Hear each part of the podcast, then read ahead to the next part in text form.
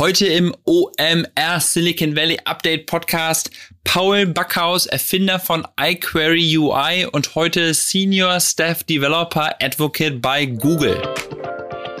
Also wenn, wenn das Web zugrunde geht, dann gibt es keine zweite Plattform, die offen ist, die nicht von einer Regierung kontrolliert wird, die nicht von einer Firma kontrolliert wird. Dann ist es vorbei. Vielleicht passiert wieder mal wieder sowas Großes wie das Web, aber es war ja schon extrem genial, dass damals Tim Berners-Lee das Web nicht zum Militär verkauft hat oder so, sondern gesagt hat, hier, das, das Web ist für alle. Das ist meine Contribution äh, an die Menschheit.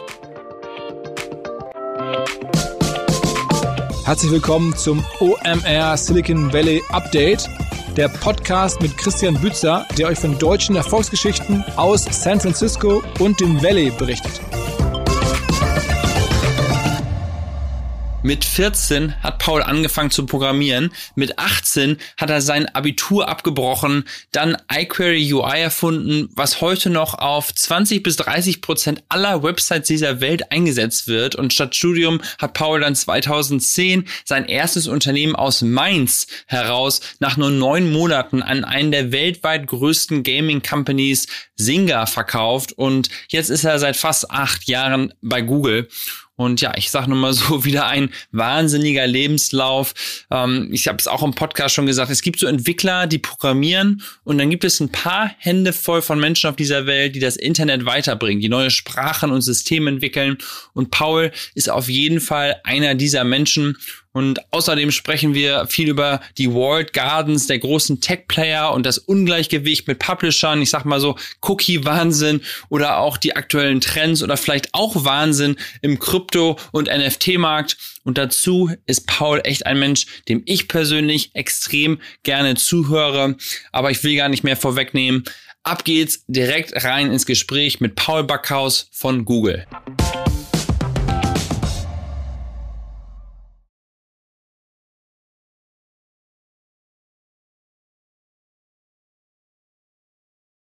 Moin, Paul. Moin. Grüß dich. Ähm, sag mal, ich bin ähm, sehr begeistert, dass ich jemand habe, der nicht diesen traditionellen Silicon Valley Weg gegangen ist, weil die meisten so, so für die Leute, die noch nicht unseren oder diesen Podcast noch nicht kennen, die haben irgendwie ein MBA in Stanford oder haben am MIT studiert oder waren irgendwie so High Flyer von dem von der Ausbildung her. Und ähm, ich habe ja selber auch nur nur einen Bachelor sozusagen und bin dann vielleicht auch irgendwie auf unkonventionellen Weg hergekommen, aber dir ist es ja noch ein bisschen krasser sozusagen. Deswegen fangen wir mal vorne an. Ähm, äh, du bist da ganz besonders. Erzähl mal, wie es bei dir losging. Ja, danke, klar. Fange ich, fang ich natürlich gern von vorne an. Und es ist tatsächlich irgendwie Learning by Doing bei mir gewesen. Ähm, ich habe schon in der Schulzeit nebenbei, meine Mutter war Fremdsprachsekretärin und hat damals schon mit Computern gearbeitet ähm, in den 90ern. Und, äh, und mich hat das total fasziniert. Äh, mich hat aber vor allem der Gedanke fasziniert, dass alle Computer miteinander vernetzt sind. Und ich weiß noch genau, ich bin, ich bin damals mit elf oder so äh, weil meine Mutter irgendwie äh, nicht das Internet upgraden wollte. Und äh, wir hatten halt so ein altes äh, Analogmodem. Und ich bin dann mit elf irgendwie in einen Computerladen und habe mir eine ESDN-Karte gekauft, weil ich irgendwie schneller surfen wollte. Ähm, aber mich hat das total fasziniert. Und ich habe dann angefangen mit Visual Basic irgendwie GUIs zu bauen und bin da total schnell reingekommen. Ähm, äh, aber dann, dann einfach die Faszination fürs Web gelernt ähm, weil ich einfach gesehen habe, okay, das Web äh, äh, öffnet wirklich einen Weg, Informationen an Millionen von Menschen zu transportieren. Ähm, mit einem offenen Standard, was es einfach damals, das, das gab es noch nie und wird es vielleicht auch nie wieder so geben. Uh, und dann können wir mhm. vielleicht. Aber ganz kurz mal, du, du, hast gerade gesagt, mit elf bist mhm. du irgendwie schon zum Computer gekommen. Gab es denn da irgendwie in der Schule irgendeinen Imp Input oder, also ich meine, klar, deine Mutter hatte den Computer, aber wie bist du dazu gekommen? Also, oder war es einfach so intrinsisch, das hat dich so begeistert oder gab es irgendein Vorbild oder? Ja, gute Frage. Ähm, in der Schule gab es tatsächlich nichts, aber mein äh, Opa war Elekt Elektriker und hat damals in seinem eigenen, in seiner eigenen Wohnung äh, alles mögliche lustige äh, ins Experimente mit, mit uns gemacht, schon als kleine Kinder. Das hat mich, glaube ich, so ein bisschen motiviert. Ähm, wobei er dann später äh, das Web überhaupt nicht cool fand. Das war ihm dann ein bisschen zu viel. Ähm, das hat mich auf jeden Fall inspiriert als, als kleines Kind. Und dann äh, später weiß ich noch, dass ähm, ein Freund von meiner Mutter in der, in der gleichen Stadt ähm, hat aus irgendeinem Grund hobbymäßig irgendwie so äh, Intel Desktop CPUs, äh, Desktop PCs zusammengebaut und habe mir dann mhm. irgendwann und ich fand es total faszinierend. Ähm, Und er hat mir dann äh, gezeigt, wie man das macht. Das heißt, ich bin also am Anfang über die Hardware-Schiene war ich fasziniert. Ähm, dann habe ich mich interessiert für alle möglichen Fernsehserien und Anime und Manga und so ein Zeug. Ähm, und habe gemerkt, dass es im Internet wahnsinnig viel Informationen darüber gibt. Ähm, und, und Bilder und Musik und was weiß ich was. Damals auf äh, GeoCities und, ähm, und den ganzen anderen Suchmaschinen, die es nicht mehr gibt. Ähm, und ich bin auch schon damals in Internetcafés gegangen, um mir dann auf Disketten irgendwelche Bilder downzuladen, die ich dann zu Hause irgendwie archiviere. Ähm, und ja, irgendwie so ist dann die Faszination gekommen und, und, äh, und mich hat das nicht mehr losgelassen, weil ich einfach extrem wissbegierig war ähm, und im Internet so viele Sachen lernen konnte, die ich in der Schule nicht lernen konnte. Also dieser lineare. Dieser lineare Bildungsweg, der hat mir irgendwie nie richtig gelegen, muss ich sagen.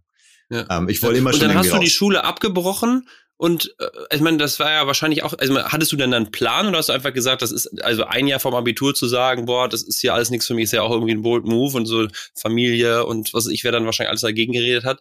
Also wie, wie was, was hast du denn gesagt, was machst du jetzt? Ja, ich hatte keinen großen Plan, muss ich sagen. Und ich glaube, ich würde es keinem so äh, unbedingt raten, ähm, zu machen, wie ich es gemacht habe. Aber äh, tatsächlich wollte ich zu meiner Freundin nach Mainz ziehen. Äh, meine Freundin, die jetzt meine Frau ist tatsächlich, also wir sind schon lange zusammen. Und ich wollte meine Freundin nach Mainz ziehen aus Freiburg damals. Und dann haben meine Eltern gesagt, okay, zwei Möglichkeiten. Entweder du findest dort eine Schule, wo du die, wo du das Abitur fertig machen kannst, oder du findest einen Job. Ähm, und mit dem zweiten haben sie nicht wirklich groß gerechnet, weil ich meine, äh, du weißt ja, wie das so in Deutschland ist. Also eigentlich braucht man entweder Berufserfahrung oder irgendwie ähm, oder irgendwie einen Nachweis, dass du studiert hast oder was weiß ich was. Aber ich habe den Vorteil gehabt, dass ich schon mit 14, 15 habe ich eine große äh, Anime-Community-Website gebaut. Ähm, und habe da meine ersten Babyschritte gemacht mit PHP, mit JavaScript, mit HTML und äh, alles Mögliche ge gebaut, was ich dann später im Job probieren konnte. Das heißt, das war, es war mir fast ein bisschen peinlich zu zeigen, weil es wirklich mit meinem Hobby zu tun hatte. Aber ähm, ich habe mich dann bei mehreren Agenturen beworben und es hat tatsächlich direkt geklappt. Also eine Agentur hat mich eingeladen und fand es erstmal total komisch. Was kommt da so ein 18-Jähriger jetzt an und ähm, und will behaupten, dass er hier sofort einsteigen will. Die haben mich dann auch gefragt, willst du vielleicht lieber eine Berufsausbildung machen? Und dann habe ich halt arrogant gesagt, nein, weil ich glaube, dass ich schon so gut bin. ähm, und dann haben sie tatsächlich meinen Code angesehen und, ähm, und auch gesehen, äh, dass es funktioniert.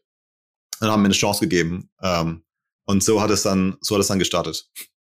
Okay, okay. Das heißt, du warst dann mit 18 in Mainz und äh, dann hast du aber schon auch einige Sachen gemacht, ne? Also, ich ja. meine, du hast irgendwie mir mal erzählt, dass du irgendwie ein iPad vom iPad gebaut hast oder so. Erzähl mal ein bisschen, wie es da weiterging. Ja, genau. Also am Anfang habe ich äh, in der Agentur an allen möglichen großen Applikationen gearbeitet, die ähm, von der Deutschen Telekom damals. Ähm, also vielleicht, bevor es Gmail gab, und jetzt mittlerweile ist natürlich jeder auf Gmail oder auf Microsoft äh, Outlook oder sowas. Aber bevor es Gmail gab, kannst du dich vielleicht erinnern, waren die T-Online-Applikationen ziemlich erfolgreich. Das heißt, so die E-Mail, Kalender und so ein Zeug. Und daran hat die Agentur gearbeitet, an der ich dann auch eingestiegen bin. Und ich habe dann also mich schnell spezialisiert, am Anfang ein bisschen PHP gemacht, aber schnell spezialisiert in UI und Frontend. Ähm, da habe ich viel dran gebaut. Und eine der interessanten Projekte tatsächlich war ähm, ein Touchscreen-Device. Und es war streng geheim damals. Äh, das war irgendwie zwei, drei Jahre bevor das iPad rauskam. Und ähm, war natürlich phänomenal spannend. Weil wir haben also die Anweisung gekriegt, wir bauen jetzt dieses Touchscreen-Device für Home Entertainment und Home Control und all so ein Zeug. Äh, durfte keiner wissen. Und äh, das alles mit Web-Technologien, mit HTML, CSS, JavaScript. Und wir hatten damals so einen, äh, so einen Browser verwendet, den überhaupt niemand kannte, weil es kein Consumer-Browser ist weil es normalerweise auf Set-Top-Boxen läuft. Äh, Ant Galio heißt der, glaube ich. Ähm, mhm. Und die hatten schon Gesture-Events und, äh, und Touch und alles Mögliche, aber natürlich extrem ähm, äh, rudimental, könnte man so sagen, weil es wirklich noch wenige Leute gemacht haben. Äh, ich weiß auch, der Touchscreen war damals noch kapazitiv. Ähm, und das, das war, hat sich wirklich wie der wilde Westen angefühlt.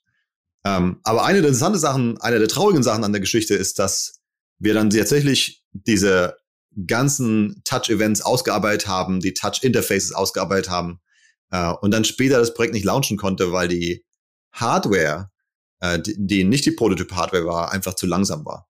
Also die die Hardware-Designs waren noch nicht bereit. Und Apple hat es dann geschafft, ähm, schneller, schneller zum Markt zu kommen. Aber es war ein spannendes Thema. Ja, und sag mal, ich meine, du hast ja schon gesagt, weil du dann die Frage bekamst, ob du eine Ausbildung machen möchtest, hast du schon selber erkannt, okay, ich kann irgendwie mehr als vielleicht der Durchschnitts-18-Jährige. Aber gab es so einen Moment, wo du gesagt hast, boah, ich, ich irgendwie ist bei mir was anders? Also dieses, dieses Gefühl, solche Schritte zu, zu wagen, ne, wo man aus diesem Traditionellen rausbricht und so, das ist ja schon was ganz Besonderes. Auch, dass du das Gefühl hast, vielleicht das erste Mal, ich kann damit Geld verdienen. Hast du mit der Anime-Seite schon so viel Geld verdient irgendwie oder, oder hast du das gerochen, sei mal, dass man da was machen kann? Oder wie war das so? Nicht wirklich, nicht am Anfang. Also die Anime-Seite hat mir überhaupt kein Geld gebracht. Ähm, und mhm. auch viele Projekte danach nicht wirklich. Und es war auch zu einer Zeit, wo, wo Frontend-Entwicklung eigentlich eher verpönt war und, äh, und es nicht klar war, dass JavaScript-Entwickler jemals ein Berufstitel sein wird. Ähm, wobei die eine Sache, die es mir dann tatsächlich gezeigt hat, war ähm, der, der Selbstwert quasi. Also äh, wie ich, wie, ich, wie ich gemerkt habe, dass auf einmal für die ganzen Kundenprojekte der Agentur ich auf einmal unheimlich wichtig war. Ähm, das hat mir dann tatsächlich am Anfang gezeigt. Ich weiß noch, damals war ein großer Auftrag, den wir bekommen haben, weil ich einen Prototypen gebaut habe ähm, anhand aktueller aktuellem Code und dann irgendwie einen riesen UI drauf gebaut habe. Also ein E-Mail-Client war das, glaube ich. Und das gab dann irgendwie einen Millionenauftrag. Ähm, und dann war mir klar, okay, äh, ich bin ja doch was wert an dieser ganzen Geschichte. Und ich glaube, ich kann da noch mehr. Äh, und das, das hat mir wirklich Motivation gegeben. Okay, okay. Und ähm, dann hast du ja verschiedene so Sachen irgendwie, also du hast gerade angesprochen, dass, dass man es nicht klar war, dass es irgendwie JavaScript-Entwickler gibt und so. Hast, da hast du ja irgendwann schon begriffen, okay, man muss irgendwie Sachen weiterentwickeln. Ne? Also es gibt ja Leute, die sind einfach nur Entwickler und entwickeln was und dann gibt es Leute, die müssen, die sagen halt, okay, irgendwie ist es hier noch eigentlich nicht so richtig, wir müssen jetzt noch den nächsten Schritt gehen. Ja. Und dann hast du was eigenes erfunden, kann man so sagen vielleicht. Ähm, Genau, wie, kann man wie, schon so sagen. Wie kam das? Also, wo, also ist in der Agenturarbeit bist du dann so hängen geblieben, dass du einfach gesagt hast, boah, das funktioniert einfach alles nicht. Also wie kam das? Ja, genau so. Also in der Agenturarbeit ähm, habe ich gemerkt, dass ich mich wahnsinnig oft wiederhole. Dass ich immer die gleichen Sachen neu baue. Irgendwie Drag and Drop oder äh, Tabellensortierung, äh, also ein Zeug. Und ich mache es nochmal, nochmal, nochmal. Natürlich bin ich dann extrem effizient geworden, aber das hilft ja den anderen nicht. Das hilft ja den ganzen anderen Programmierern in der Welt nicht.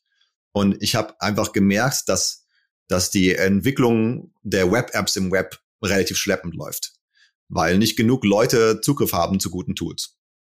Äh, dann habe ich mich informiert, was gibt es dann für JavaScript für Frontend Libraries der, äh, da im Markt, die diese Programmierung äh, einfacher machen.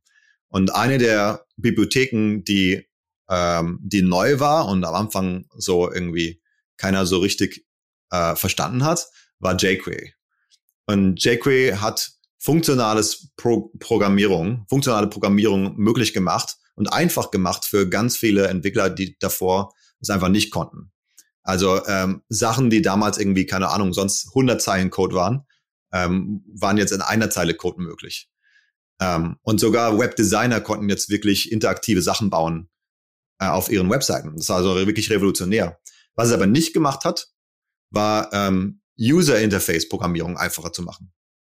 Und ich habe ich, ich bin dann eingestiegen in diese Library, in, in das Open Source Team ähm, und habe immer mehr Erfahrung gesammelt in genau dieser Richtung, in, in Drag and Drop, in User Interface. Ähm, und später hat dann John Resick, der Erfinder von jQuery, gesagt, Paul, willst du nicht diese Library machen? Willst du nicht eine eine Partner-Library. Aber, aber Moment, mal, mhm. bevor wir da reden, wo, wo hast du die denn kennengelernt? Ich meine, es gab ja jetzt da noch nicht irgendwie GitHub oder so, wo man irgendwie Code hochgeladen hat und man war da irgendwie aktiv in der Community. Also wo gab es diese Community, dass du überhaupt mit solchen Leuten interagiert hast? Ja, IRC, glaube ich, hauptsächlich. IRC, Mailinglists und äh, Track, was quasi so das GitHub für Subversion war. um, ähm, aber das waren so die drei Kanäle, würde ich sagen. Äh, und dann haben wir okay. auch, äh, tatsächlich bin ich auch, ich bin einmal nach Boston zu ihm geflogen ähm, aber das war dann schon ein bisschen später und wir haben auch alle möglichen Events zusammen organisiert. Aber ja. Okay. Und dann hast du praktisch diese eigene iQuery UI so entwickelt und hast dann in dieser Open Source Community praktisch einfach mit contributed und hast aber kein Geld damit verdient am Ende. Kein Geld, aber sehr viel Reputation. Also man kann ja, ja. alles Mögliche kriegen von Projekten. Ähm, und mittlerweile, ich meine, jungen, ähm, jungen Leuten sagt man immer, arbeiten nicht, wenn du kein Geld davon kriegst, aber äh, tatsächlich hat es mir sehr geholfen. Ähm, ich habe genau, ich habe die Library gestartet, in den ersten drei, vier Monaten Sommer durchgearbeitet und dann äh, sind immer mehr Leute dazu gekommen zum Team, die auch interessiert waren, diese neue Web 2.0 Welle wirklich zum, zum Schwingen zu bringen. Ähm, und der, der Hintergrund war immer der gleiche. Alle, die zum Team dazugekommen sind, wollten ein moderneres Web sehen. Das war tatsächlich der Grund. Ein moderneres Web, was mehr Leute bauen können, wo mehr Leute für bauen können.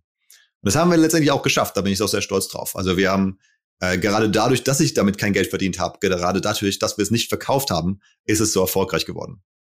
Ähm, und, und läuft jetzt, keine Ahnung, auf 30 Prozent der Webseiten oder so oder 20 Prozent immer noch. Das ist schon eine Weile her. Mittlerweile gibt es viele andere neue Libraries, aber es war tatsächlich eine große Erfolgsstory. Ja, cool. Und äh, dann gab's ja wahrscheinlich auch schon da irgendwie so den Kontakt, wie du schon gesagt hast, nach Boston und den USA. Aber du hast dann erstmal gesagt, nee, irgendwie interessiert mich irgendwie Richtung Osten ist mehr und du bist dann nach Japan gezogen für eine Zeit. Also wie, wie kam das? Also war das, weil du mit, wegen Anime und so, dass das irgendwie so gesagt, du musst da nochmal hin oder wie kam das zustande? Ja, gute Frage. Es hat nicht unbedingt mit Anime zu tun gehabt, aber ich war mit 16 Austauschschüler in Japan und habe so also mit der Kultur und auch mit meiner Gastfamilie noch in Verbindung gestanden. Ähm, tatsächlich war es total random.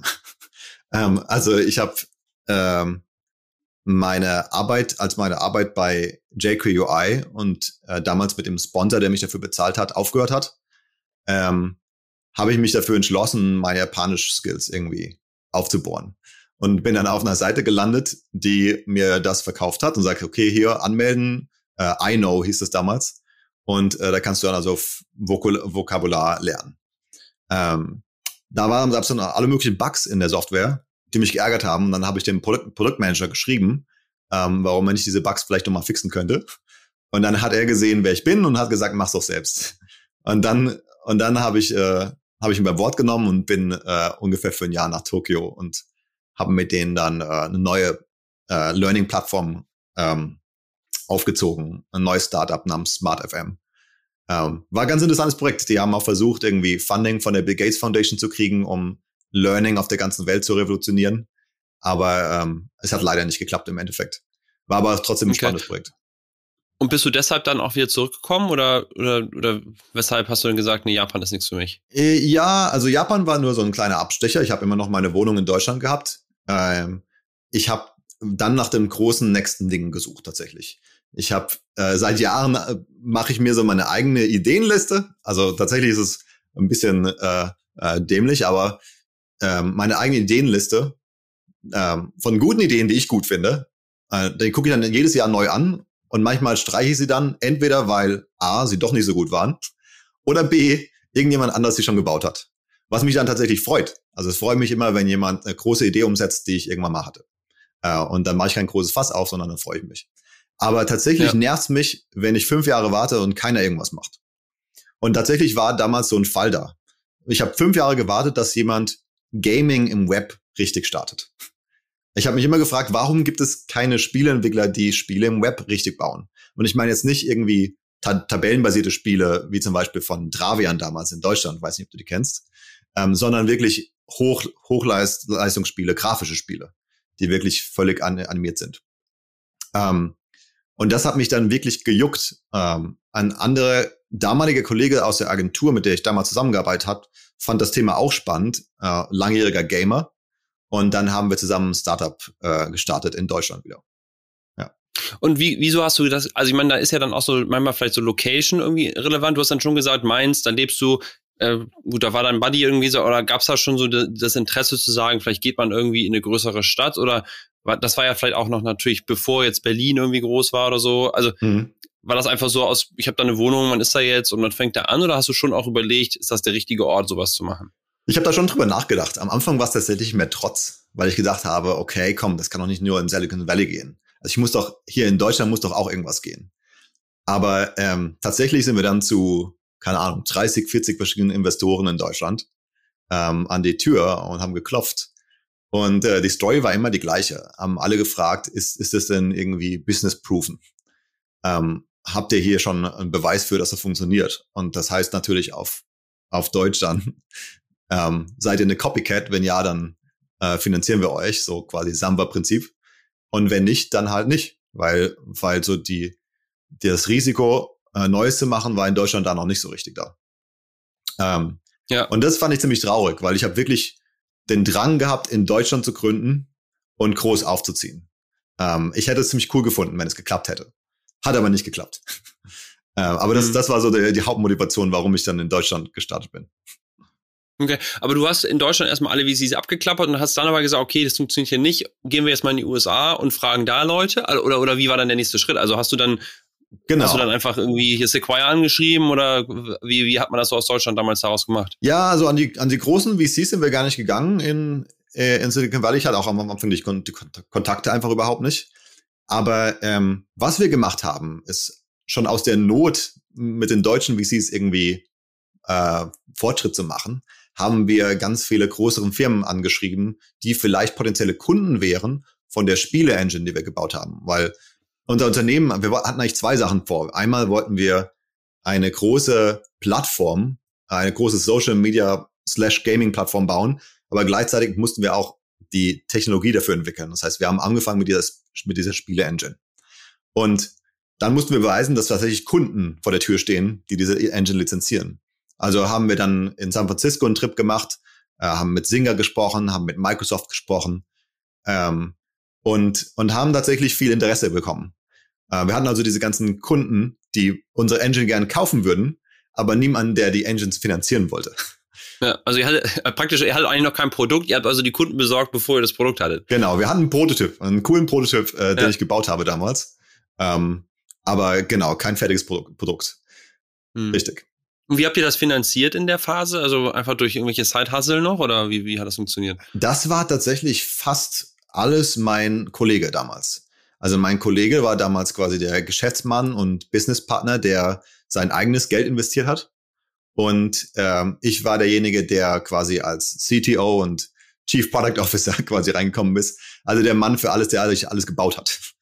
Ähm, mhm. Also das war so quasi die, die Lösung damals. Und wir konnten es war, es ist ziemlich knapp geworden tatsächlich. Also wir waren irgendwie nur acht Monate oder so auf dem Markt mit, mit unserem eigenen Kapital. Und dann ging uns wirklich das Geld aus. Dann mussten wir irgendwas machen. Okay. Und dann hat Singer gesagt, das klingt ganz gut. Wollt ihr nicht zu uns kommen? Oder wie, wie, wie ging es dann weiter? Ja, Singer wollte am Anfang lizenzieren. Die wollten die Spiele-Engine mhm. lizenzieren. Und dann haben wir gesagt, wir können sie nicht lizenzieren, wenn sie nicht gibt. Ähm, wir wollen am Anfang was mit einem anderen Spielehersteller in Deutschland machen, das ist dann aber auch flach gefallen, ähm, aus anderen Gründen. Ähm, aber Singer hat dann gesagt, uns ist es so viel wert, dass wir euch dann lieber ins In-House bringen wollen und, und die Firma akquirieren wollen. Ähm, es war eine ganz interessante Situation, weil wir, weil wir eigentlich eher zu diesem deutschen Hersteller tendiert sind, äh, zu kooperieren. War alles viel komplizierter, also ich habe da kein so gutes Bauchgefühl gehabt. Ähm, ja. Aber dann sind äh, Singers Chief People Officer und Chief Technology Officer nach Frankfurt geflogen, um mit uns essen zu gehen, um uns nochmal zu überzeugen. Das war äh, sehr interessante äh, Geschichte tatsächlich. Hat, hat mich schon Aber das ist ja schon, ja, das ist ja schon mega, ne? Wenn man sich mal überlegt, so 2010 oder so war das, glaube ich, rum, ja, ne? genau. Ähm, äh, ich meine, große Tech-Firmen wie Microsoft oder so, die kaufen ja bis heute nicht gerne Firmen in Deutschland. Und ein Singer hat vor über zehn Jahren schon da die Leute hingeschickt und hat gesagt, da sind irgendwie die smarten Jungs und da, da gehen wir jetzt mal in den Markt rein. Das ist ja schon sehr beeindruckend. Und, und auch damals gab es ja wahrscheinlich auch schon so Inno-Games und Good Game Studios und diese ganzen Firmen, die gab es ja auch schon in Deutschland. Ne? Also die gab es schon, ja. Muss jetzt keinen Namen. Genau. Also da hätte man ja auch äh, sagen können, hier komm, wir gehen an solche Läden ran, aber dann Singer hat natürlich den internationalen Footprint. Und dazu muss man auch sagen, zu dem Zeitpunkt war ja Singer wahrscheinlich so eine, war das so die Zeit, wo die schon Farmville und so hatten oder kam das dann erst danach? Die hatten schon Farmville, aber alles Flash-basierend. Genau. Okay. Äh, und, okay. und die ganze Aber das andere, war ja trotzdem schon irgendwie einer der größten, ne? Also, oder, also, so war meine Wahrnehmung jetzt im, im Nachhinein irgendwie, dass das irgendwie so einer der Tech, Top-Tech-Firmen war irgendwie damals. Singer waren damals auf jeden Fall die größten, äh, gerade in dem Social Gaming-Bereich. Und ähm, und der Grund, warum, warum die nicht zu den anderen deutschen äh, Herstellern gekommen sind, ist, weil die deutschen anderen, die anderen deutschen Hersteller sowas noch nicht gemacht haben. Die haben noch keine voll grafischen Spiele gebaut. Ähm, InnoGames, Travian, so die ganzen, die da auf dem Markt waren, haben alle mehr oder weniger Tabellenspiele gebaut. Ähm, die trotzdem interessant waren, keine Frage. Also ich will jetzt nicht schlecht stellen, aber es waren nicht die gleiche Art von Spielen, die Singer gebaut hat. Mhm. Ähm, und und das, das fanden die dann besonders interessant, weil wir unser Prototyp war komplett isometrisch, komplett animiert, so dass man rumklicken konnte, irgendwo hinlaufen konnte. Ähm, und das war einfach was, was, was damals noch nicht so, was noch niemand gesehen hat im Web. Also wir haben, wir ja. haben das Prototypen vorgestellt auf dem ersten Generation iPad, was wirklich kein schnelles Gerät war, aber wir haben es doch irgendwie hingekriegt.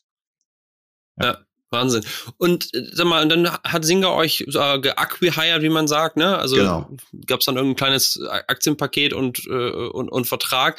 Du bist dann aber auch nicht umgezogen für die, sondern äh, hast gesagt, nee, ich bleib erstmal hier in Deutschland. Genau, das war eine der der großen Dreh- und Angelpunkte damals, weil wie du ja. schon gesagt hast. Was für bold Moves eigentlich. Ne? So, ja. Da kommt der CTO angeflogen, so, nee, also ihr könnt uns hier kaufen, aber wir bleiben auf jeden Fall hier in Frankfurt. Ja, das war damals meinem, meinem Partner extrem wichtig, tatsächlich in Deutschland zu bleiben, ähm, weil er, glaube ich, auch ein Haus gekauft hat schon und, ähm, und ich war damals noch nicht so weit. Auf jeden Fall, der Chief People Officer von Singer war damals absolut dagegen.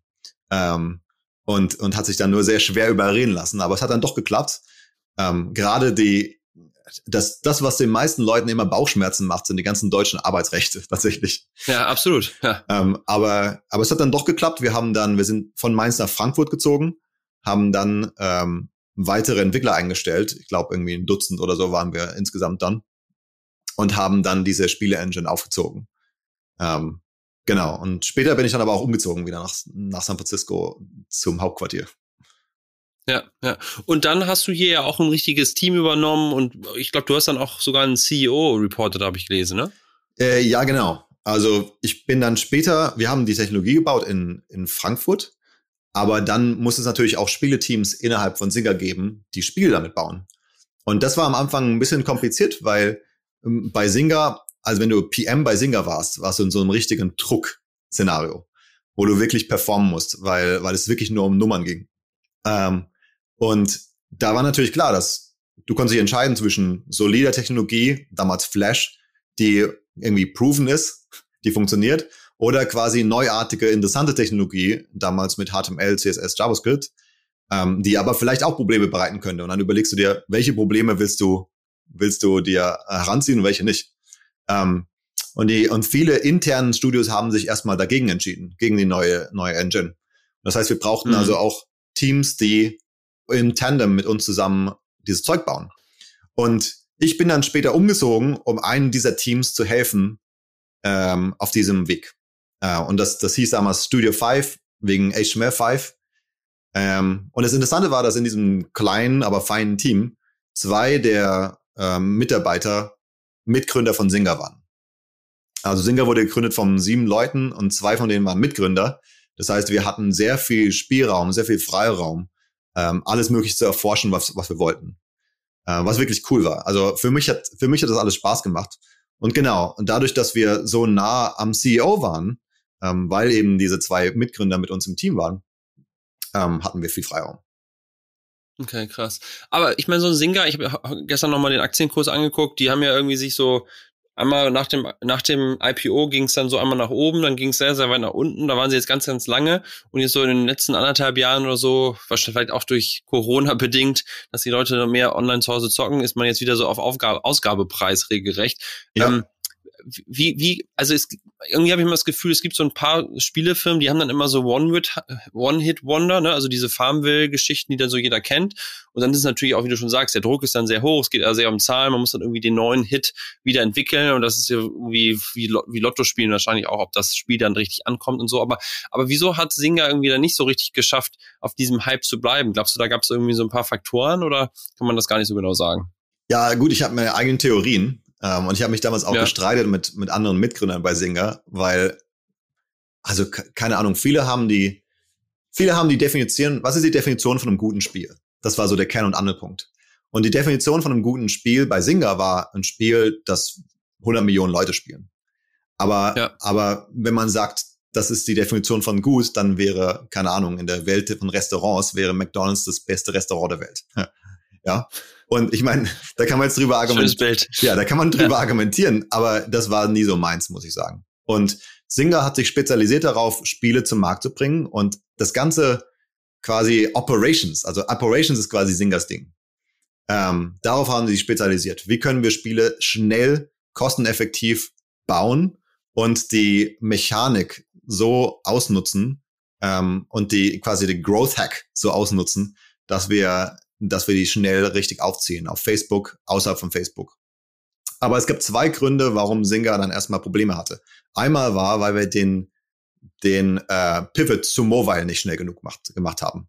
Das war so das eine Problem. Ich weiß noch damals, ich war so in Strategie-Sessions in Los Gatos, äh, wo ich mit anderen Executives bei Singa ähm, überlegt habe, wie wir das schnell genug hinkriegen, aber haben wir nicht schnell genug hingekriegt. Das war das erste Grund. Und der zweite Grund, wir haben nicht schnell genug gute Spieledesigner eingestellt. Wir hatten also alle möglichen Talente in der Firma, aber keinen guten Spieledesigner. ähm, wir haben langsam Fortschritte gemacht. Zum Beispiel haben wir ähm, den Spieledesigner von Command Conquer äh, eingestellt bei uns. Ähm, und wir haben also kle kleine Fortschritte gemacht, aber da kamen dann eben die anderen kleineren äh, Firmen, ähm, die dann sehr schnell gemerkt haben, wo die Lücken waren bei Senga, gerade Mobile und gutes Spieldesign und ähm, sind dann groß geworden. Ja. Äh, ja, da waren wir einfach zu langsam. Das ist schon interessant, ne? weil es, es gab, also ich habe lange gegenüber von Singer gearbeitet, damals bei Adobe und da gab es immer schon den Witz irgendwie, dass das, dass das Bürogebäude von Singer mehr wert ist als die gesamte Firma und dass man deswegen eigentlich investieren sollte. Ja. Ähm, das wäre wär wahrscheinlich sinnvoll gewesen, auch wenn man sich den Preis jetzt wieder anguckt. Aber ist ja schon eine, eine super krasse Story und für dich ja wahrscheinlich auch trotz dann auch durch IPO und so weiter in gewisser Weise irgendwie ein finanzieller Benefit entstanden. Ne? Also ah, hast du warst du dann das erste Mal da so ein bisschen so, sag mal, unabhängig in gewisser Weise, dass du gesagt hast, okay, jetzt so funktioniert das im Valley, man, man baut was, man verkauft das dann. Also war das für dich so ein Triggermoment irgendwie auch, dass du gesagt hast, hier ist irgendwie die Möglichkeit im Valley oder war das für dich gar nicht so wichtig? Das war nicht ganz so wichtig. Ähm, und ich muss sagen, also Millionär auf dem Papier zu sein, ist nicht das gleiche wie Millionär tatsächlich zu sein. Also nach dem, ich konnte erst nach IPO verkaufen und dann war der Aktienkurs leider eingebrochen. Vielleicht hätte ich sie behalten sollen bis jetzt und dann, und dann verkauft. Ja. Aber ähm, ja, gut, das ist eine lange Zeit, ja. Aber genau, also ich habe, glaube ich, nicht so viel verdient, dass ich wirklich hätte sagen können, jetzt habe ich es geschafft, jetzt bin ich komplett unabhängig. Ähm, äh, und habe dann trotzdem wieder irgendwie was Stabiles gesucht danach, ähm, was, was mich interessiert hat. Ähm, das war ein Grund. Ähm, aber dann hat es mich auch tatsächlich gereizt, wieder an Projekten zu arbeiten, die das Web insgesamt beeinflussen. Also ich habe mhm. irgendwie überhaupt keine Lust gehabt, ein kleines Produkt zu bauen, ähm, was nicht die Infrastruktur beeinflusst als nächstes. Ähm, auch damals, aus damals mit meinem eigenen Startup, bevor ich es an Singer verkauft habe, war das Ziel immer eine große Plattform zu bauen äh, und nicht nur die Spiele Engine. Ähm, also irgendwie hat mich schon immer das Ökosystem hat mich immer schon motiviert, mehr als die okay. eigentlich das eigentliche Konsumerprodukt. Ja. Und ist das dann auch der Grund, warum du dann gesagt hast, Google, also du bist ja heute jetzt bei Google, da sprechen wir gleich drüber, äh, dass, dass das dann der richtige Partner gewesen war für dich? Oder hast du auch so eine Matrix hier irgendwie erstellt und gesagt, okay, wo geht man jetzt am besten hin? Man hätte ja auch sagen können, okay, ich bin für Infrastruktur oder an Infrastruktur interessiert, ich gehe jetzt irgendwie zum WordPress oder zu, mhm. keine Ahnung, äh, irgendeiner Firma, die noch mehr so schon das so als Mission auch hat, irgendwie so eine Basis zu schaffen oder Wikipedia oder was weiß ich. Ähm, Hast du, wie hast du da dich für Google entschieden? Ja, gute Frage. Also ich habe mir tatsächlich schon überlegt, welche Firma hat die meisten Ressourcen und das, das größte Ziel, also äh, das Web irgendwie äh, am Leben zu lassen oder quasi groß werden zu lassen. Und wenn du mhm. dir quasi alle Top 500 Firmen in der Valley ansiehst, dann wird die Liste ziemlich dünn, wenn du diese beiden Elemente mit dazu nimmst. Also zum Beispiel WordPress oder Mozilla auch, ja. Klar haben die natürlich, das Web ist Dreh- und Angelpunkt für die. Haben die die Ressourcen viel zu machen? Leider nicht. Ähm, und dann andere Firmen wie Amazon zum Beispiel haben eine riesen Website. Aber wenn das Web jetzt zum Beispiel zu Kunden gehen würde, was wir nicht alle hoffen, klar, aber wenn das Web zu ja. Kunden gehen würde, dann könnte Amazon trotzdem überleben, weil sie ja quasi eine integrierte Webplattform haben, die sie dann einfach auf ein anderes System um, umschieben könnte. Also zum Beispiel nur auf die Mobile App dann. Aber Google mhm. würde tatsächlich sehr leiden. Also Google hat natürlich auf dem Web aufgebaut. Also die Suchmaschine funktioniert nur deswegen, weil es so viel Content im Web gibt. Ähm, das heißt, ja. Google hat viel profitiert vom Web, aber auch viel Interesse daran, das Web weiter zu verbessern. Und das hat mich tatsächlich ja. extrem gereizt. Okay, okay. Und was genau machst du jetzt bei Google? Du bist ja auch schon seit einer ganzer, ganzer Weile da, ne? glaube ich, seit sieben, sieben Jahren oder so. Richtig, ja. Also am Anfang habe ich eingestiegen, immer noch in meiner Entwicklerschiene äh, habe ich mich immer noch für Tooling interessiert. Und eines der Tools, die fast jeder Webentwickler benutzt, sind die Chrome DevTools. Also rechtsklick auf eine Seite, Inspect anklicken und dann öffnest du die Chrome DevTools. Ähm, ja. Und kannst dann, keine Ahnung, Mobile Emulation machen, kannst dir den CSS-Code angucken und so weiter. Benutzt jeder Entwickler. Ähm, hat mich wahnsinnig interessiert damals und habe dann angefangen, dafür, ähm, äh, dafür Outreach zu machen und Advocacy, aber auch quasi als Co-PM an allen möglichen neuen, ähm, neuen Features zu bauen, wie zum Beispiel der, der Device Mode oder äh, Animationspanels und so ein Zeug. Ähm, fand ich damals ziemlich spannend. Dann ist es weitergegangen mit AMP. Und äh, AMP war damals ein quasi junges Projekt von meinem Kollegen Malte, äh, Malte Ubel, den ich schon damals von ähm, vielen Konferenzen kannte, von dem Conference Circuit. Ja, der übrigens auch mal auf dem OMR Festival gesprochen hat. Richtig, Viele genau. Grüße. Ich weiß auch, da, damals war ich involviert in dem, in dem Placement, weil ich damals schon an AMP DevRel gearbeitet habe. Ähm, ja. Aber äh, genau, also wir kannten es schon von vorher. Ich habe schon mit dieser Spiele-Engine damals äh, auf seiner JS-Conf geredet. Ähm, und dann sind wir uns wieder im, im, äh, im Fahrstuhl ähm, übereinander gelaufen. Und dann hat er mir von seinem neuen Projekt AMP erzählt. Und ich fand es damals schon extrem spannend, weil irgendwie keiner genau wusste, was ist denn das jetzt eigentlich? Ähm, mhm. Und also vielleicht nochmal für Leute, die das nicht kennen, erzähl nochmal ganz kurz, was AMP eigentlich ist. Genau. AMP stand am Anfang für Accelerated Mobile Pages. Den Begriff haben wir, benutzen wir jetzt nicht mehr.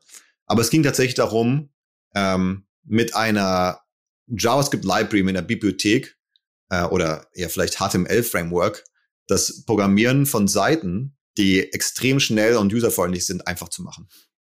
Ähm, und das gab es damals noch nicht so richtig. Äh, der, der, der, der Grund war, dass Publishers äh, News Publishers, Content Creators, WordPress-Seiten und so weiter damals extrem gestruggelt haben. Ähm, also es war ein Riesenproblem. Damals gab es die Digital News Initiative, die neu war. Und die Publishers und Google sind an einem Tisch gekommen und haben gesagt, okay, ihr müsst euch, ihr müsst uns irgendwie helfen, irgendwie am Leben zu bleiben. Und eine der Antworten, natürlich waren manche Antworten auch einfach Funding für News, aber eine der Antworten war Technologie. Und das war AMP.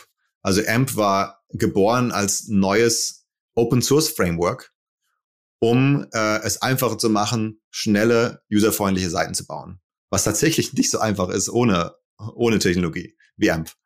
Ähm, aber genau, das war, der, war das Hauptgrund. Und Malte hat damals gesagt, ähm, wir brauchen DevRel an der Stelle. Weil tatsächlich ist es so, äh, DevRel ist für, ähm, für Tools, für Entwickler wie Marketing für Konsumerprodukte. Wenn es DevRel mhm. nicht gibt, dann äh, kennt keiner das Ding dann gibt es das Produkt nicht. Und so habe ich also angefangen, diese AMP Developer Relations Teams aufzubauen und groß zu machen, zum Beispiel mit eigener Website, mit eigenen Events. AMP-Conf haben wir jetzt schon in Amsterdam, in Tokio gehabt ähm, und in New York, aber auch, äh, aber auch eben AMP Dev zum Beispiel, unsere große Flagship-Website. Ja, und äh, sag mal, ist ja auch Deutscher. Gab es da irgendwie jetzt dadurch durch diese deutsche Connection irgendwie so, ein, so, so, eine Art Hub bei Google, dass man gesagt hat, wir packen das jetzt zusammen an? Oder war das einfach am Ende des Tages nur Zufall, dass da irgendwie der gleiche Background ist? Ich glaube, es war hat nicht so viel mit dem Deutschsein zu tun gehabt. Ähm, war, glaube ich, nur Zufall. Wobei ich mittlerweile gemerkt habe, dass wir so ein, einige Personality Traits ähm, schon äh, gleich haben. Also Malte und ich sind beide ziemlich direkt, glaube ich ähm, und sind beide sehr motiviert auf, ähm, auf ähm, quasi Progress, also wirklich irgendwas zu erreichen und nicht irgendwie lange in Meetings festzuhängen. Ähm, Malte ist ein sehr guter Editor quasi, also so ähnlich wie Steve Jobs auch ein sehr guter Editor war. Äh, es ist nicht so, dass Steve, Steve Jobs alle Ideen produziert hat, aber er hat sehr, sehr gut äh, gewusst, wann man Nein sagen muss. Und okay. das ist wirklich entscheidend. Also wenn du so eine große Firma leitest oder ein großes Team leitest, zu wissen, wann man irgendwas äh, zu irgendwas Nein sagt, ist extrem wichtig. Und das kann Malte sehr gut und da versuche ich mich auch schon dran zu modellieren. Okay. Und sag mal, wenn du sagst großes Team, wie groß ist das Team, mit dem du jetzt so arbeitest? Äh, mein Team ist relativ klein. Also ich habe ungefähr eine Handvoll Leute, ähm, äh, ein bisschen mehr als eine Handvoll, zwei Handvoll Leute, mit denen ich jeden Tag zusammenarbeite. Aber ich arbeite mit mehr als 100, 200 ähm, cross-funktional zusammen. Mit allen möglichen Produktteams, äh, die aber jetzt nicht zu mir reporten. Mhm. Ja. Okay. Ähm, lass noch mal ein bisschen über dieses Thema äh, World Garden und Gefahr von Web sprechen. Ne? Ich meine, du, du hast ja schon jetzt, oder wir haben ja jetzt schon mehrfach sozusagen gehört, du hast so Sachen irgendwie mitentwickelt, erfunden, iQuery UI und irgendwie beim AMP dabei und äh, das sind ja schon so gewisse Skills, die man da braucht. Ne? Also habe ich ja vorhin schon mal gesagt, es gibt halt Entwickler, die sind einfach nur Entwickler und dann gibt es halt Leute, die irgendwie so sagen, okay, ich laufe hier immer wieder gegen eine Wand, da, da, da muss man noch irgendwas ändern. Ja. Und da hat man so ein bisschen das Gefühl, alle paar Jahre gibt's wieder irgendwas Neues und, äh, und so gibt's für dich so eine so eine Sache, okay, das ist das nächste, was fehlt, daran muss eigentlich gearbeitet werden. Also ich frage jetzt so ein bisschen, du hast ja diese Liste, was steht da so drauf, was, was noch gemacht werden muss? Ja, stimmt genau. Also vielleicht fange ich damit mal an, dass, dass es das Web oder jede große Plattform ist ein Ökosystem. Das heißt, ja. du hast mehrere Mitspieler und alle sind für irgendwas wichtig. Und die meisten Leute vergessen, dass wenn du in einem Ökosystem ähm, einen Mitspieler extrem erfolgreich machst, äh, geht es den anderen nicht so gut. Das heißt, zu viel von einem ist das Schlechte für den anderen. Und im Web ist das genauso. Dieses Equilibrium ist extrem wichtig. Das heißt, es muss den Publishern gut gehen, es muss den Content Creators gut gehen, den Bloggern, es muss den Entwicklern gut gehen und es muss den, muss den Plattformen gut gehen.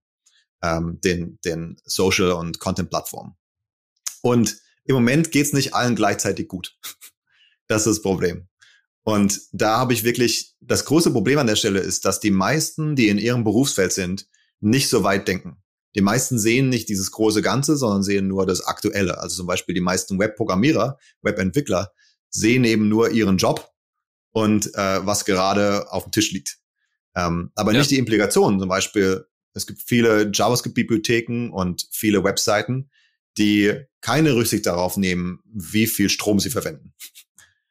Und ähm, das sieht man jetzt auch an der Krypto-Geschichte. Ich meine, mit Ethereum und Bitcoin-Mining, ich meine, was da an Strom verbraten wird, ist einfach mega krass.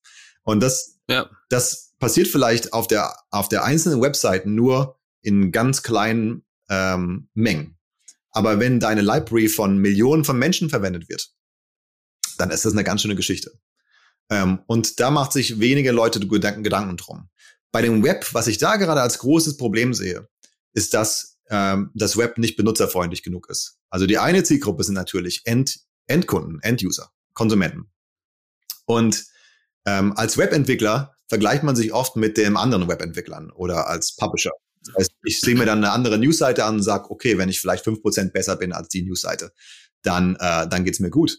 Aber die realisieren alle nicht, dass das nicht das Problem ist. Die, das Problem ist, dass die ganzen anderen Walled Garden Apps ähm, sehr viel benutzerfreundlicher sind.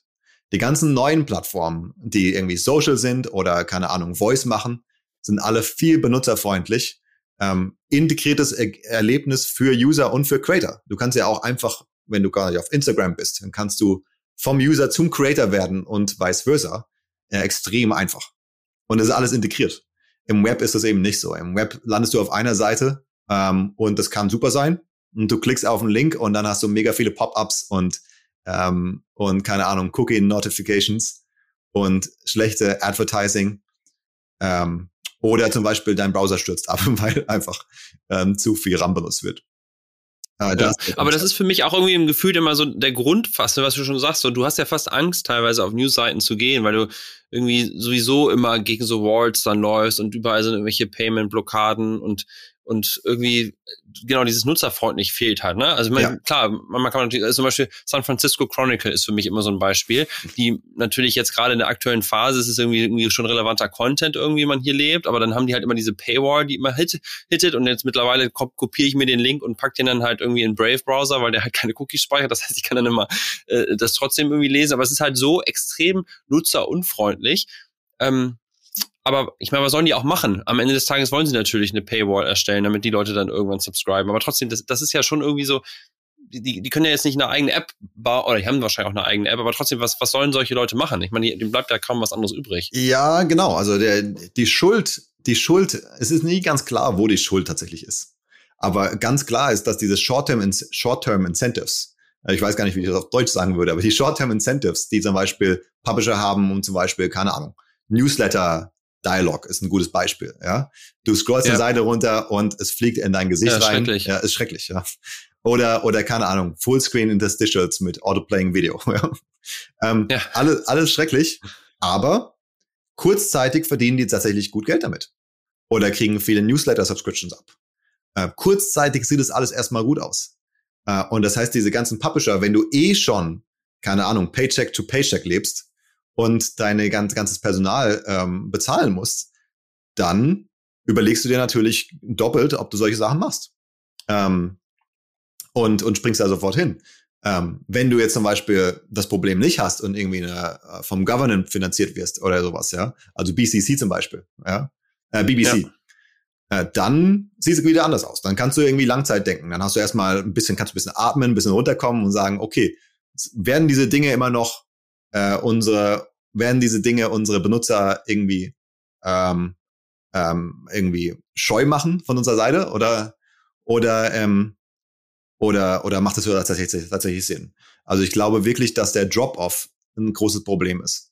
Ähm, und das andere Problem ist, dass nur weil was für dich funktioniert, heißt es nicht, dass, ähm, dass langfristig all deine Benutzer immer noch bleiben äh, und im Web bleiben. Ja. Das heißt, insgesamt ziehen viele Leute um vom Web zu Closed Platforms. Ähm, und, und das ist eben so das Problem. Also ich, ich nenne es immer Boiling Frog, Boiling Frog Problem weil du quasi, du nimmst einen Frosch, du äh, machst ihn in kaltes Wasser und machst dann langsames Wasser zum Kochen und dann merkt er es nicht. Aber du schmeißt ihn in heißes Wasser und er springt sofort wieder raus. Und das ist tatsächlich das Problem. Ähm, wir sind in diesem Kochtopf und das Wasser fängt an zu kochen und wir merken es nicht. Mhm. Ähm, außer wenn und, von draußen aber, drauf gucken. Und, ja, und hast du denn jetzt einmal irgendwelche Ideen, wo du sagst, das sind so Sachen, die gemacht werden müssten? Oder, oder ist es auch eher so, dass du sagst, das ist ein Problem und deswegen würde ich mich gerne damit mehr befassen? Oder du kannst dich sogar bei Google damit auch befassen? Oder wie ist da so dein, deine Sicht? Ja, also AMP war tatsächlich dafür geboren, dieses Problem zu lösen. Aber AMP wird extrem missverstanden. Also ganz viele Leute sehen AMP und sagen, oh, das ist wieder dieses Google-Ding. Ähm, und die wollen irgendwie, keine Ahnung, mehr Macht haben im Web. Ähm, und es ist extrem ärgerlich, weil war überhaupt nicht der Grund, warum wir AMP gemacht haben. Ganz im Gegenteil. AMP ist ja, ja sogar entstanden mit den Publishern zusammen. Ähm, ja. Und ist aber extrem missverstanden, weil wir wirklich versuchen, diese, diese, diese, diese Balance zu finden zwischen, was ist ein gutes Experience, was ist wirklich ein gutes Experience für den Kunden, für den End-User und was ist flexibel genug für den Programmierer.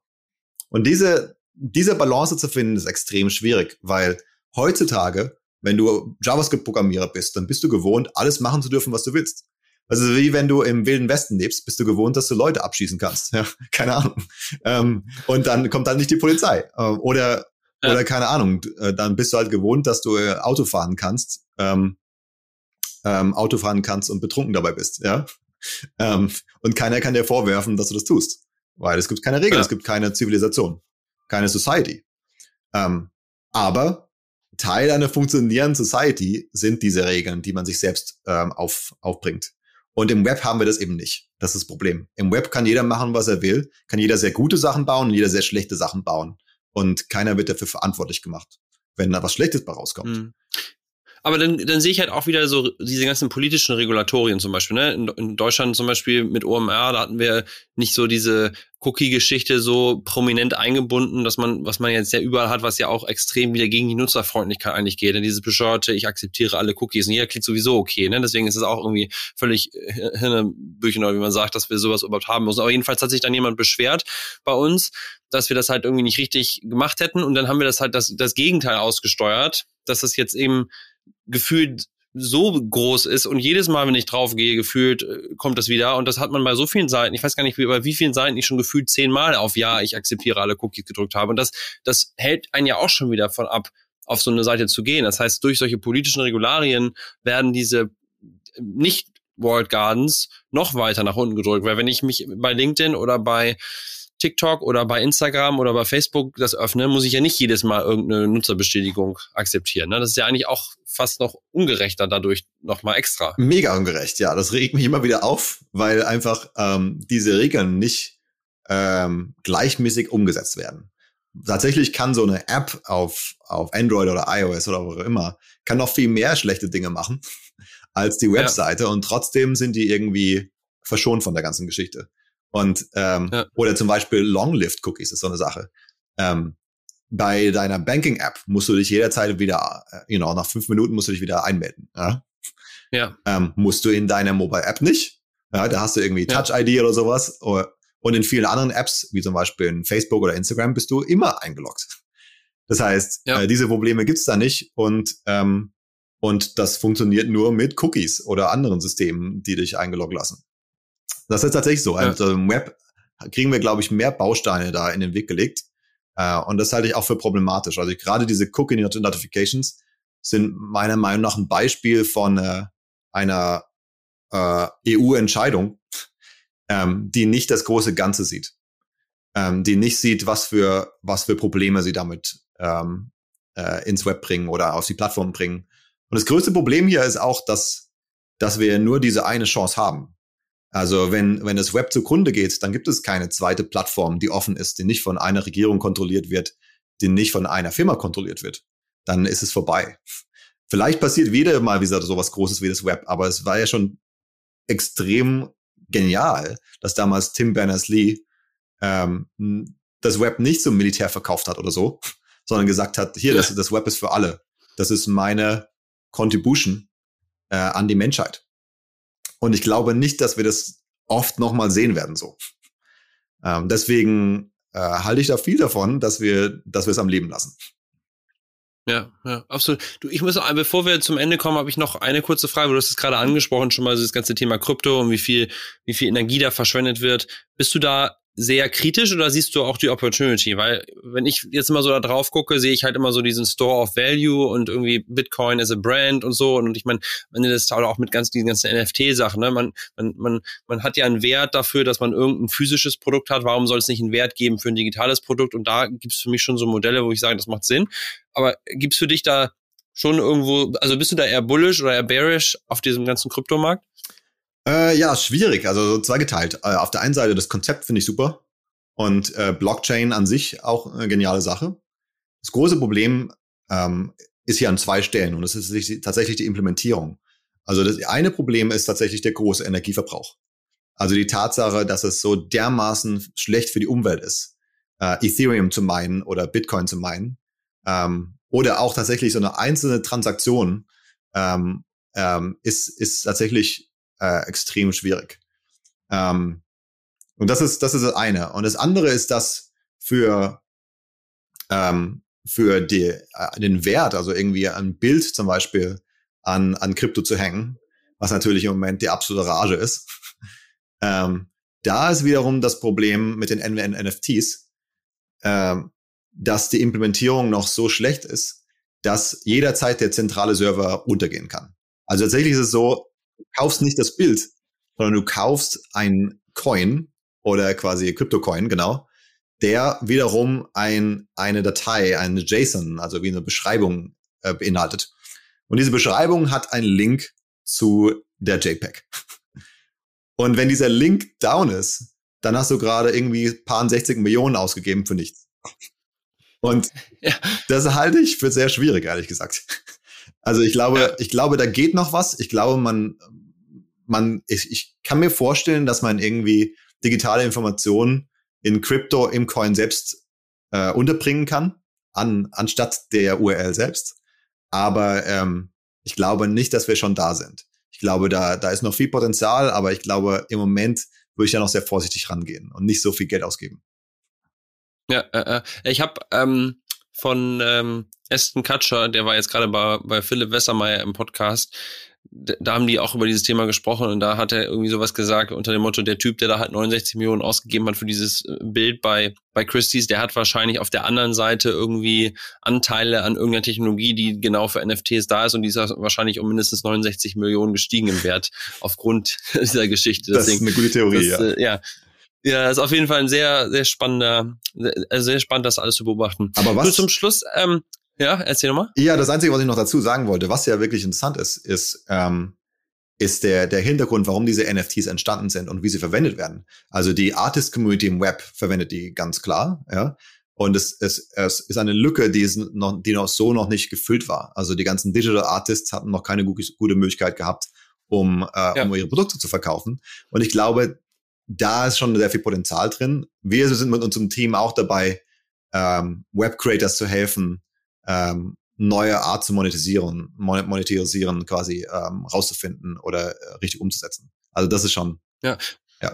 Da, was ich besonders spannend finde, ist vor allem nicht nur der Erstverkauf, sondern auch die Wiederverkäufe, ne? dass ich ja auch dann diese Smart Contracts das so einprogrammieren kann, wenn das dann weitergegeben wird, dass man dann auch wieder daran partizipiert als Urheber. Ne? Das ist ja, muss ja nicht unbedingt nur ein Bild sein, das kann ja auch irgendwie ein PDF sein oder ein Text oder irgendwas, wenn das weitergeleitet wird, dass es immer wieder eine neue Transaktion gibt. Und da den ursprünglichen Creator zu monetarisieren oder dem halt was zurückzugeben, ist ja an sich eine sehr, sehr coole Sache, die bisher so noch nicht möglich war. Auf jeden Fall, ja. ja. Ähm, zum Schluss frage ich ja mal so ein bisschen so über dieses Leben als Deutscher hier im Valley. Mhm. Ähm, und da interessiert es mich so einmal, was, was dir vielleicht fehlt hier in San Francisco und zum anderen, ob du schon, äh, ob du denkst, dass du hier für immer bleibst oder ob du sagst, hm, vielleicht ziehe ich auch wieder zurück nach Deutschland irgendwann. Ja, also nach Deutschland wahrscheinlich nicht mehr. Ähm, vielleicht zieht es mich irgendwann noch mal nach Japan. Aber im Moment sind wir eigentlich ganz glücklich hier in San Francisco. Ich würde sagen, die Sachen, die mir fehlen, ähm, tatsächlich Transportation ist sehr viel besser in Deutschland. Irgendwie Public Transportation, äh, Straßenbahn. ähm, das, das fehlt mir so ein bisschen. Ähm, Essen, viele, viele Sachen, Getränke, Essen gefällt mir auch, Malzbier. äh, Malzbier, Fleisch, Fleischkäse, Mettbrötchen, genau, Mettbrötchen. Wenn ich eine Sache sagen würde, dann wäre es wahrscheinlich Mettbrötchen. Und Mettbrötchen ist immer so eine total seltsame Sache, wenn man es einem Amerikaner erklärt. Weil so irgendwie ja. Raw Pig Meat irgendwie so ganz komisch kommt. ähm, aber, aber das, das hat auch noch keiner gesagt. Das, das wäre, das wäre cool, muss ich sagen. Ich habe einmal ein Schild gesehen, als ich vor kurzem, nicht vor kurzem, aber vor einem Jahr oder so, bevor die Pandemie gestartet hat, wieder in Deutschland war, habe ich eine Promotion gesehen, wo drauf stand ähm, German Sushi. Und dann so ein Bild von einem Mettbrötchen. Und es war sehr lustig. Ja, das finde ich sehr gut. Ähm, vielleicht muss man wirklich mal hier so einen Metzger ansprechen. Ich habe hier auf der Church Street ist so ein, so ein sehr, sehr guter Metzger. Vielleicht muss man einfach mal fragen. Ich meine, das kann ja eigentlich nicht so schwierig sein, das herzustellen. Eigentlich nicht. Aber dann, ja. dann fehlt auch das Brötchen als nächstes, wo man das dann drauf macht. Ne? Insofern. Wir haben tatsächlich das, das, ich, zum Thema Metzger, wir haben einen gefunden in einer, in einer Facebook-Group hier für die Leute in San Francisco, der deutsche Würste macht und Fleischkäse. Und, ähm, und der macht das irgendwie über, über E-Mail, über Gmail, also ein Hobby-Metzger aus Deutschland. Ähm, und ich habe da vor kurzem was bestellt. Ähm, Malte hat auch was bestellt. Ach, du hast, du hast es auch Deutschland hierher geschickt? Nein, nein, nein. Das ist ein, glaube ich, ein deutscher Metzger, der hier in der Valley Wurst macht. Ähm, okay, okay, gut. Die Adresse hätte ich auch gerne noch. Das schicke ich dir gerne mal weiter. Aber tatsächlich. Ja, packen wir auch in die Show Notes. Ja. Tatsächlich legit. Also ich schicke dir gerne den Link. Ja. Cool. Paul, ähm, vielen, vielen Dank. Äh, das war sehr, sehr spannend für mich. Ähm, habe wieder viel gelernt. Ähm, danke, dass du dir die Zeit genommen hast. Ja, sehr gerne. Danke. Cool, mach's gut, ne? Ciao. Mach's gut.